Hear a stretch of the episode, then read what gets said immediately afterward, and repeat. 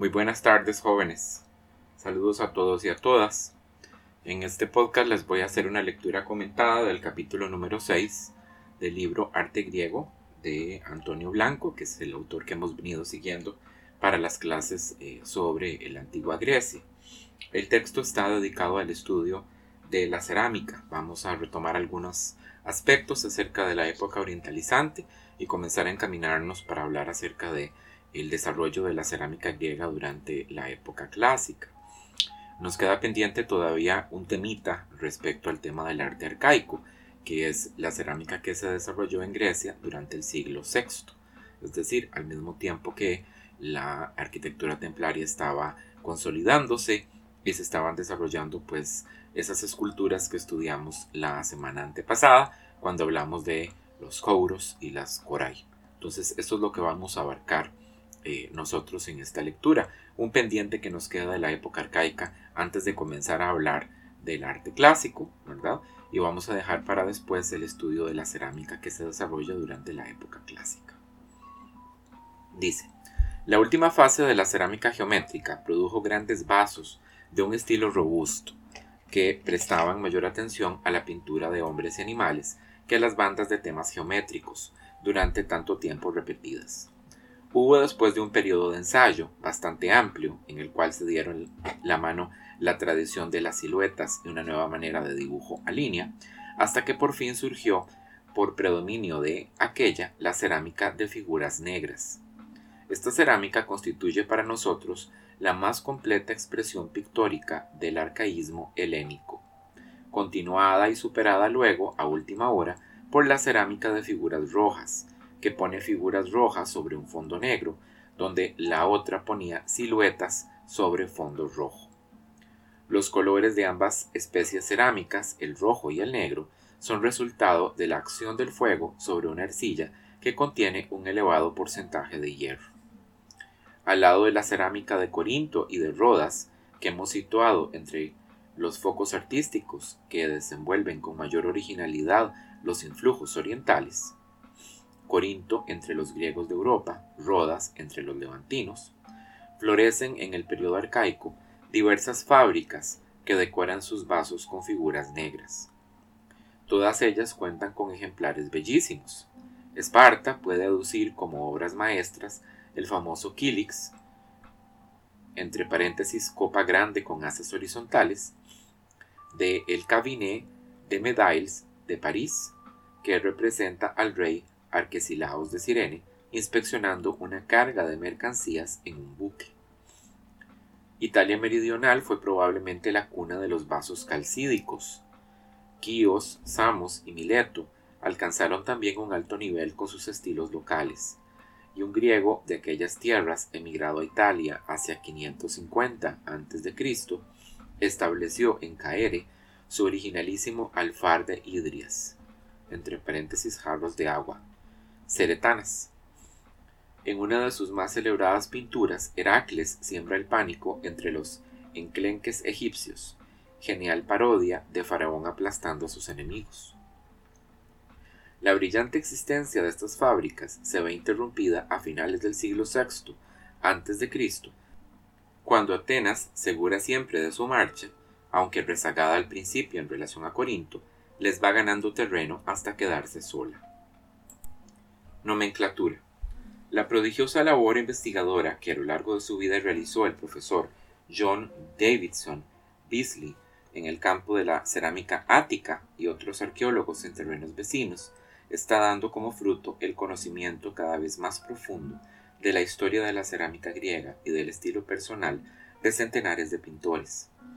La denominación de esto se hace de acuerdo con unas cuantas fórmulas convencionales que el lector deberá conocer de un modo elemental para evitarle la sorpresa que de otro modo habría de producirle el uso de algunos nombres que en las próximas páginas se emplean.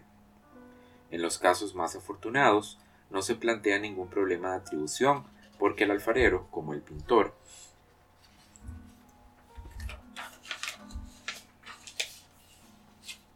han dejado su firma en la obra.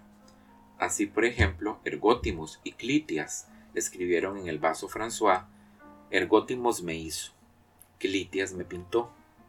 Multitud de veces, sin embargo, el único que estampa su firma es el alfarero, y en tales casos, ante la duda de que el pintor no sea el mismo hombre, se dice el pintor de fulano. Por ejemplo, el pintor de Amasis, el que pintaba los vasos firmados por el ceramista Amasis. Cuando, en fin, los vasos no presentaban firma alguna, se da al maestro el nombre de su pieza más conocida, bien sea por el tema por ejemplo, el pintor de Pentesilea, es decir, el pintor cuya obra principal es el Kilix de Múnich con la muerte de Pentesilea, bien por el lugar donde apareció, entre paréntesis, el pintor de Emporión, un artista ático cuya obra principal fue descubierta en la Ampurias española, o donde actualmente se conserva, entre paréntesis, el pintor de Berlín. Vean entonces lo que nos está explicando el autor. Está hablándonos acerca del origen de los nombres pragmáticos que utilizamos para hablar de los pintores de vasos griegos cuando no conocemos su nombre, porque no los firmaron. Eh, muchas veces, eh, como solamente se conserva la firma del alfarero, al que se considera pues probablemente era el, el maestro que estaba a cargo del taller que producía las cerámicas, considerado como un individuo de mayor importancia desde el punto de vista social que el pintor decorador era probablemente el dueño del taller. Se prefiere entonces referirse al pintor basal eh, como el pintor que decoraba vasos para X alfarero. Otras veces cuando no contamos ni con el nombre del alfarero, eh, siquiera, entonces hay que utilizar otras herramientas para eh, identificar a través de estos nombres pragmáticos a los pintores cuando estamos trabajando en nuestras investigaciones, en nuestras publicaciones académicas. Entonces esto se puede hacer a través de dos vías, nos dice el, autor Blanco. Podría ser una, pues, mencionar a el autor a propósito de la obra más famosa que se conoce de este. O podría ser bautizar al autor a partir, pues, de en dónde se encuentra ese vaso que es tan famoso y que sirvió muy probablemente de piedra angular para determinar el estilo particular que tiene, que es lo que nos permite a nosotros adjudicarle otras obras. Ok, espero que eso haya quedado claro. La cerámica ática de figuras negras. Conocido ya el estilo geométrico y sus últimas derivaciones, podemos reanudar la historia de la cerámica ática situándonos en los comienzos del siglo VII antes de la era común, entre los años 700 y 675, eh, bueno, aquí estaríamos hablando de la época orientalizante, ¿verdad? El periodo orientalizante. Como pieza representativa de este momento, cabe elegir un ánfora de cuello en Nueva York que apenas conserva débiles vestigios de la ornamentación geométrica tradicional. En la zona preferente, Heracles abate un enorme centauro. Escena de figuras grandes, vigorosas y redondas. Una hilera de caballos adorna el hombro del vaso, y un león con la cara vista de frente acomete a un ciervo en un último cuadro, colocado en el cuello. Los ornamentos lineales y vegetales quedan reducidos ahora a un lugar subalterno, como fondo y marco de las escenas narrativas. Este y otros vasos coetáneos amalgaman el dibujo a línea y la figura en silueta. Recuerden que este es un recurso que ya vimos utilizarse en la eh, cerámica orientalizante, en el estilo de la cabra salvaje cuando estuvimos hablando acerca de eh, la cerámica que se produjo en Rodas y en Mileto, en la región de Jonia, que es probablemente pues, la que influenció eh, este tipo de vasos. Prosigo. Por lo que su aspecto es mucho más claro que el de la cerámica de figuras negras, en su época de madurez. En rigor puede hablarse aquí de figuras seminegras. Los vasos del siglo VII antes de la era común avanzado se caracterizan por la espontaneidad, y la lozanía de sus dibujos. La leyenda heroica en trance de elaboración ofrecía a los pintores de esta época un panorama de exuberante riqueza temática en el que ellos se internaron con entusiasmo. Recuerden que cuando hablamos de la cerámica orientalizante en la región del Ática, de donde está, donde viene o donde se ubica Atenas, eh, hablamos acerca de la inclinación más fuerte que sentían esos artistas por las temáticas mitológicas, ¿verdad? Los frisos de animales y de monstruos siguen ocupando lugares eminentes, pero ahora es cuando a su lado se perfilan por primera vez en el arte las figuras de Aquiles, Heracles, Odiseo, Orestes y todos los héroes de los cantares. Mas en esta su primera salida a la escena del arte, los personajes del mito adoptan un aire poco familiar, pues por un lado sus tipos, ropajes y peinados siguen la moda del tiempo, igual que las estatuas de Dálicas, y por otro carecen todavía de algunos atributos que la posterioridad había de reconocerles.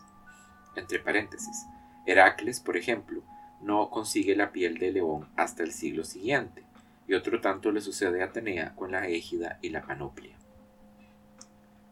El pintor que trata los asuntos de la epopeya con mayor garbo es un sujeto denominado, según las ya sabidas reglas, pintor del jarro de los carneros. El vaso que le da nombre representa nada menos que la fuga de los compañeros de Ulises del antro de Polifemo, al esconder a cada uno de ellos bajo un solo carnero, el artista simplificó de un modo muy saludable desde el punto de vista pictórico la compleja disposición de la Odisea, que ponía a cada hombre bajo la cubierta protectora de un trío de carneros hábilmente atados por Ulises. En otro de sus vasos se conserva la más antigua representación de la venganza de Orestes, junto a la más arcaica figura de un sátiro. Muy bien, ¿quién es Orestes y cuál es su venganza? Orestes es el hijo mayor de Agamenón y Clitemnestra. Si ustedes recuerdan que estuvimos hablando de eso cuando hablamos acerca del descubrimiento de eh, la cultura micénica por ejemplo Schliemann y la minoica por Arthur Evans en un eh, audio pasado, en un podcast anterior, hablamos acerca de que mientras que Agamenón estaba luchando en la guerra de Troya, Clitemnestra se hizo de un amante que es Egisto y cuando regresó Agamenón pues eh, Egisto le dio muerte a este para quedarse con el trono y con la esposa. Orestes es entonces el encargado de vengar la muerte de su padre y él entonces regresa eh, después de un tiempo al palacio de este, mata a Egisto y en algunas versiones del mito también mata a Clitemnestra. Bien, sigamos. Y todavía en los fragmentos de un ánfora de la misma mano, vemos a Peleo confiando la educación de su hijo Aquiles al centauro Quirón.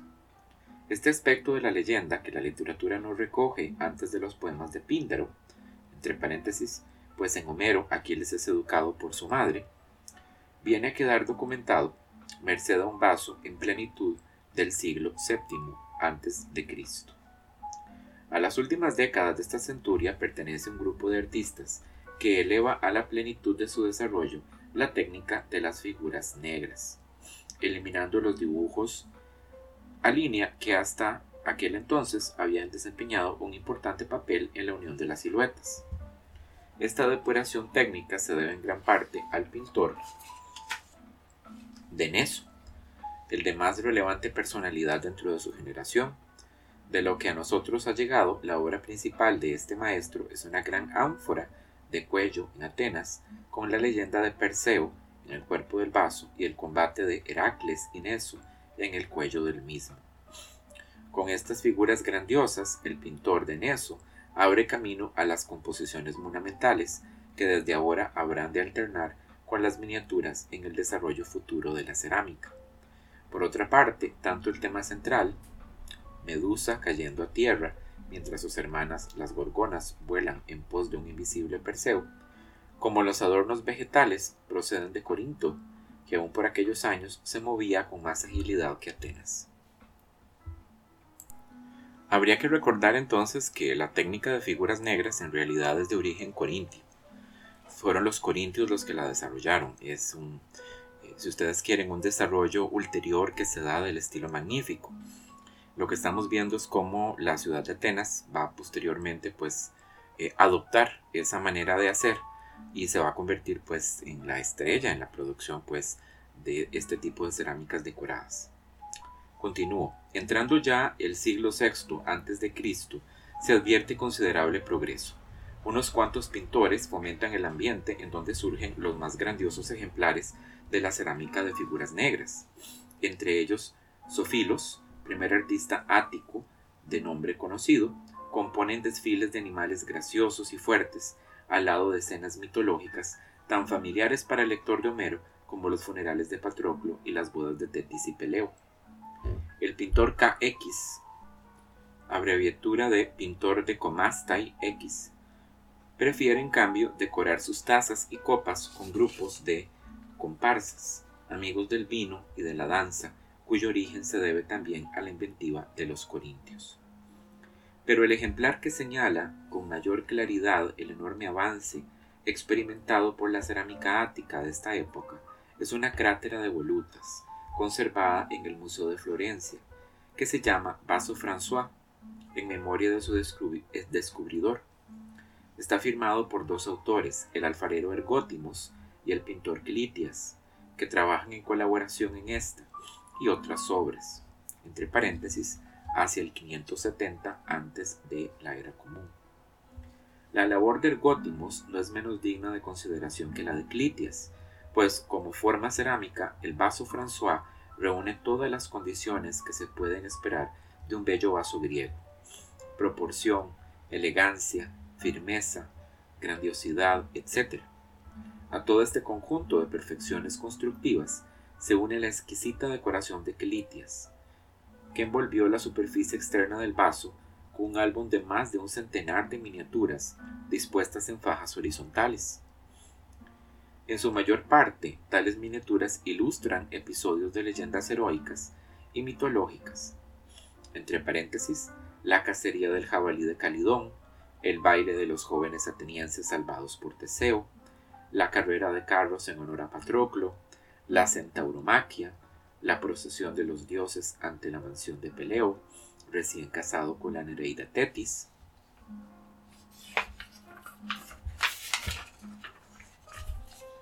la persecución de Troilo por Aquiles y el retorno de Hefestos al Olimpo.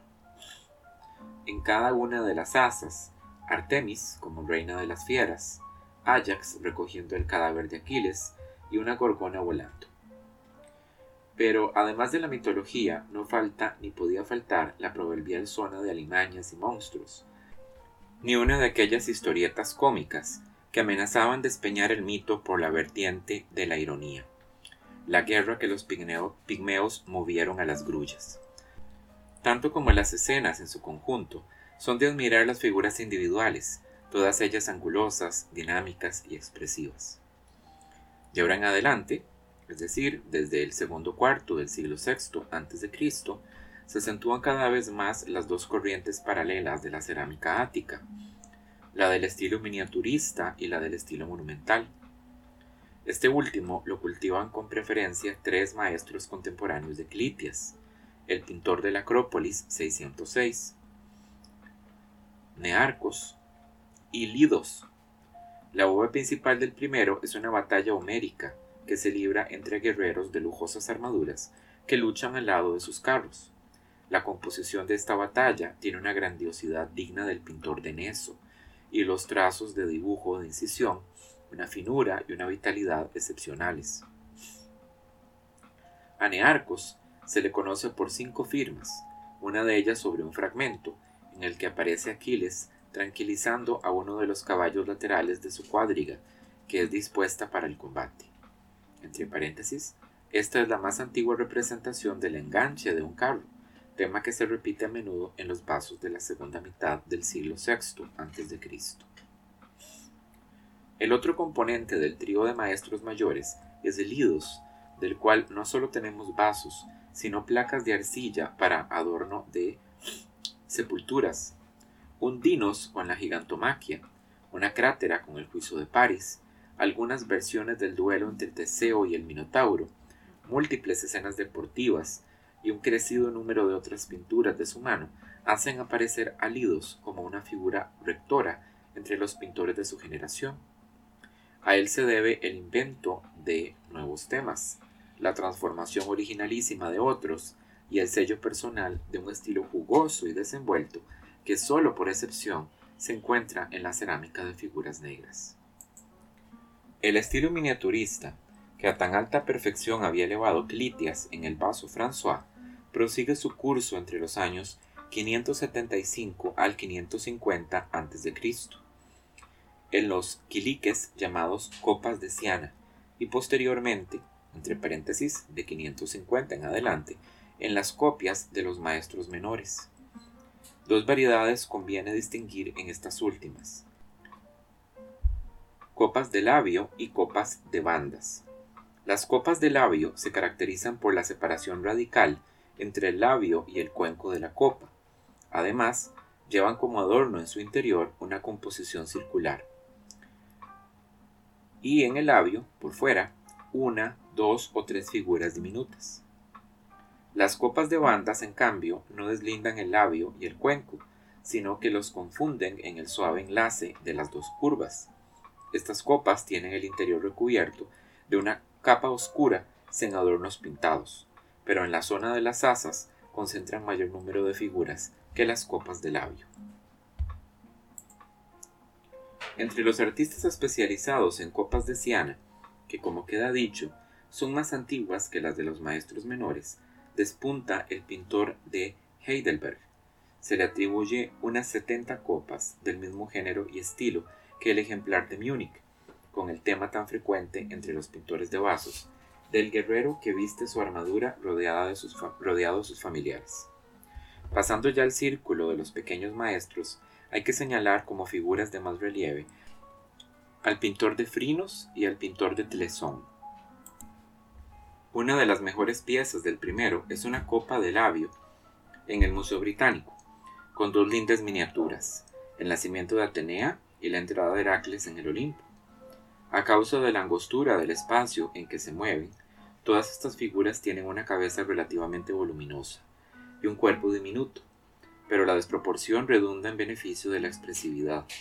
Todos los detalles están elaborados con exquisita pulcritud. El pintor de Tlesón se dedica a las figuras de animales, gallos, cabras, cisnes, leones, ciervos, etc., que él dota de la misma personalidad que tienen las figuras humanas en la obra de otros pintores. Como elemento complementario de la decoración, todas estas copas presentan un par de inscripciones. La firma del alfarero, por ejemplo, Frinos me hizo, y una frase cordial dirigida al bebedor, por ejemplo, salud y bébeme. El pintor de Amasis es hombre que proyecta una singular visión sobre la materia artística. Dentro del rumbo general de su época, se coloca en la línea del pintor de Heidelberg. Entre paréntesis, tanto es así que J. de Beasley pensó algún tiempo que el pintor de Heidelberg no era otro que el pintor de Amasis en su juventud. Pero enseguida imprime un rumbo original a sus creaciones, e incluso en el concepto plástico de los vasos hace sonar sus notas personales. Nada tendría de extraño que Amasis fuera a un tiempo alfarero y pintor, aunque hasta el presente ninguna inscripción haya confirmado esta hipótesis. En su pintura cultiva los temas habituales, carrozas, vistas de frente, guerreros que se despiden de sus familias, junto a las escenas dionisíacas, que este pintor tanto contribuye a introducir en la cerámica. Sus bacanales entremezclan ménades de piel blanca con sátiros gordos y velludos, en los que Amasis acentúa el carácter salvaje por medio de una intencionada semejanza con los cerdos. El vaso predilecto de esta época es el ánfora, adornada con dos cuadros independientes, uno en cada hemisferio, en lugar del friso corrido que anteriormente rodeaba su cuerpo. El consiguiente aumento de la superficie negra hace cobrar a los vasos un aspecto mucho más sombrío que el usual hasta entonces. Exequias, pintor y alfarero, entre el 550 y el 530 a.C., forma con Lidos y Amasis el grupo de principales maestros de la cerámica de figuras negras. Su obra comprende 11 vasos firmados y cierto número de otros carentes de firma, pero del mismo estilo. Entre las creaciones de su primera época hay un ánfora en el Museo Británico que figura en una de sus caras la muerte de la amazona Pentesilea, a manos de Aquiles. La pareja de combatientes se recorta sobre el fondo claro con la precisión y el volumen de un grupo de bronce. Por otro lado, un adolescente entrega a Dionisos un cántaros para que el dios de la viña lo llene con el zumo de sus parras. En esta pintura tiene Dionisos un porte majestuoso, sin ninguno de los rasgos demoníacos que acentuaban en él los agudos pinceles de Clitias y Lidos. Los adornos vegetales que se intercalan entre estas escenas carecen de follaje, como plantas en invierno, a fin de realzar el carácter metálico de sus espirales, trazadas con mano muy firme en amplias y lentas evoluciones. La célebre ánfora del Vaticano, pintada y hecha por exequias, muestra al pintor en la plenitud de sus facultades. Como de ordinario hay en ella dos cuadros. En el primero, Aquiles y Ajax concentran toda su atención en un juego de habilidad y azar, entre paréntesis, combinación de damas y dados, que había discurrido Palamedes para entretenimiento de los héroes. Sobre las líneas de esta composición, limpia y medida, Exequias acumula innumerables pruebas de virtuosismo, variaciones, contraposiciones, alguna que otra nota de realidad, como la caída lateral del penacho de Aquiles, y sobre todo un gran acopio de detalles menudos.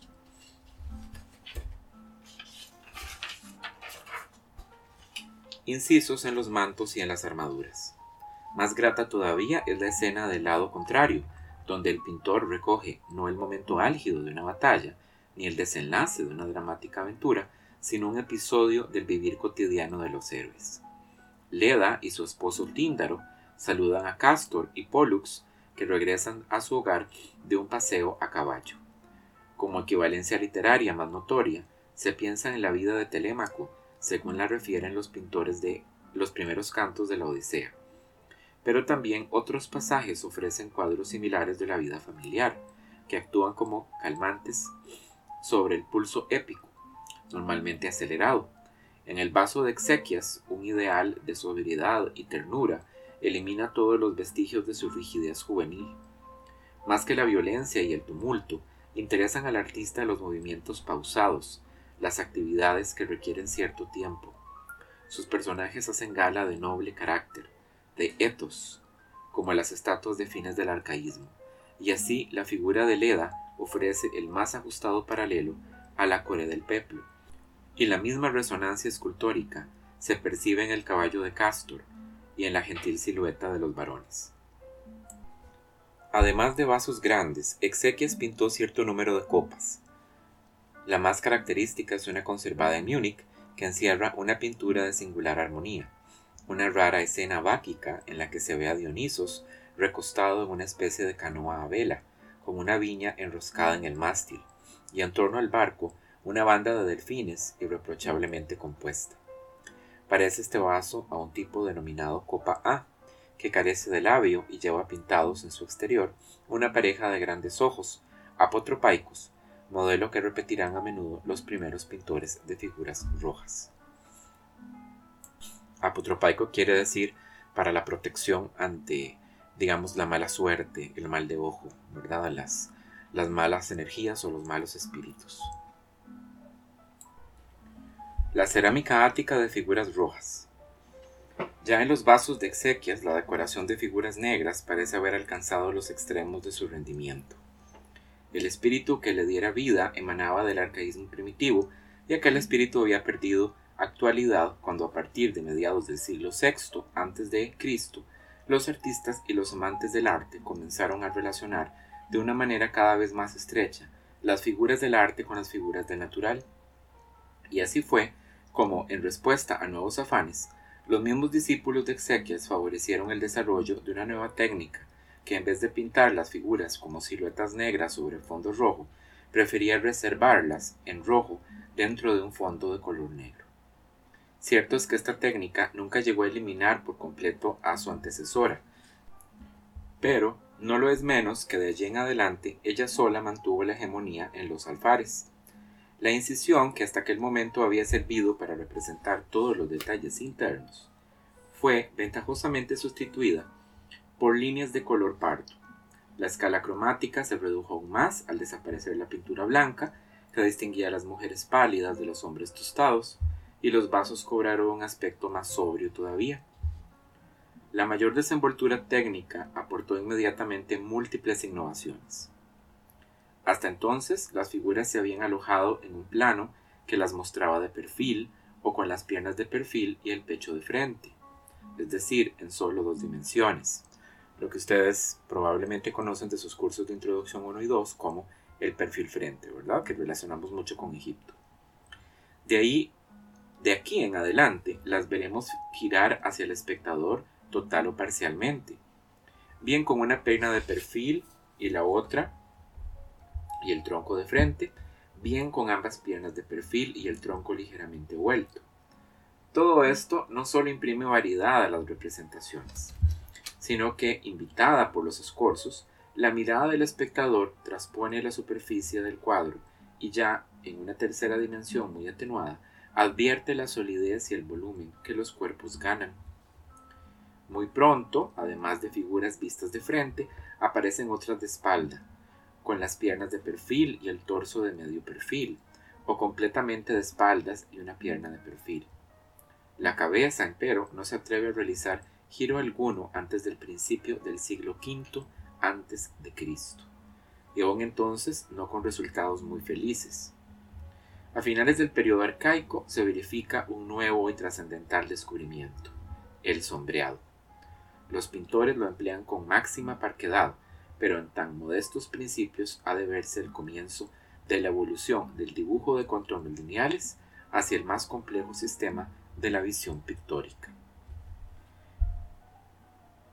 El cambio de técnica, con todos los adelantos que lleva implícitos, se verifica en torno al año 530. Los críticos antiguos no dejaron de pasar inadvertido aquel trascendental momento de la pintura. En efecto, el naturalista Plinio nos dice que un cierto Quimón de Cleonai, que vivía en el tercer cuarto del siglo VI antes de Cristo, inventó los catagrafa o perfiles oblicuos y representó los rasgos en diferentes posturas, mirando hacia atrás, arriba o abajo. Él fue también quien señaló las articulaciones de los miembros, dio realce a las venas y descubrió los pliegues y vueltas de los vestidos. En este breve resumen, fundado probablemente en un texto de Genócrates, se encierran los rasgos más acusados del nuevo estilo, tal como podría aplicarse, por ejemplo, a la pintura de Eufronius. También las esculturas de la época, por ejemplo, el tesoro de Sifnius, dan muestra de gran amor por los escorzos, por los detalles anatómicos y por los vestidos de pliegues abundantes. En el nuevo periodo que ahora se inicia, el número de vasos y de pintores es tan elevado que ninguna faceta del arte griego se conoce con tan diáfana claridad. Antes de volvernos hacia los pintores, conviene advertir que el kilix, entre paréntesis copa con asas, adquiere máxima importancia y que los pintores especializados en él constituyen una clase independiente de los que se dedican a vasos mayores. También diremos que con mucha frecuencia los vasos presentan una inscripción laudatoria de un joven en forma como estas. Leagros calos. Entre paréntesis, Leagros es hermoso. Tales inscripciones con calos presentan a veces un gran servicio al investigador que estudia los vasos, pues a menudo el efebo que la inscripción ensalza es un personaje conocido o muy admirado por todos los pintores de una generación. Es decir, lo que está diciendo el autor es que nos ayuda a veces a ubicarnos mejor acerca de eh, la cronología y las relaciones entre diferentes artistas del periodo, ese tipo de inscripciones. Tampoco quiero que pase desapercibida la primera anotación que nos hace el autor, que es muy importante. Nos está hablando acerca de cómo eh, se, se diferencian o se especializan los pintores casi que en dos terrenos separados durante la época de figuras rojas los pintores de copas y los pintores de grandes vasos. Y nosotros tenemos que reflexionar como historiadores e historiadoras del arte o entusiastas del arte griego en cuál es la razón de esa especialización. Piensen ustedes que en el pasado la especialización era muy importante porque ayudaba a el conocimiento técnico que se adquiría con más facilidad y rapidez y del mismo modo también el logro del virtuosismo. Los artistas no eran todólogos, sino que eran especialistas. Entonces, si yo tengo una copa, ¿cuál es el espacio que yo tengo para pintar? El espacio que yo voy a decorar es el fondo de la copa. Y las copas eran circulares, poco profundas y muy amplias. Este espacio es lo que se conoce como un tondo, es decir, yo tengo que pensar mi diseño en términos de una composición que va a ir enmarcada en un círculo. Además estoy pintando sobre algo que es cóncavo. En cambio, el pintor de vasos grandes, que es el que decora los paneles frontales y posteriores de un ánfora, por ejemplo, o de una, eh, una crátera, está trabajando en un medio completamente diferente. Tiene que pensar su composición en términos de un panel rectangular y está pintando sobre un espacio de la vasija que no es cóncavo, sino convexo.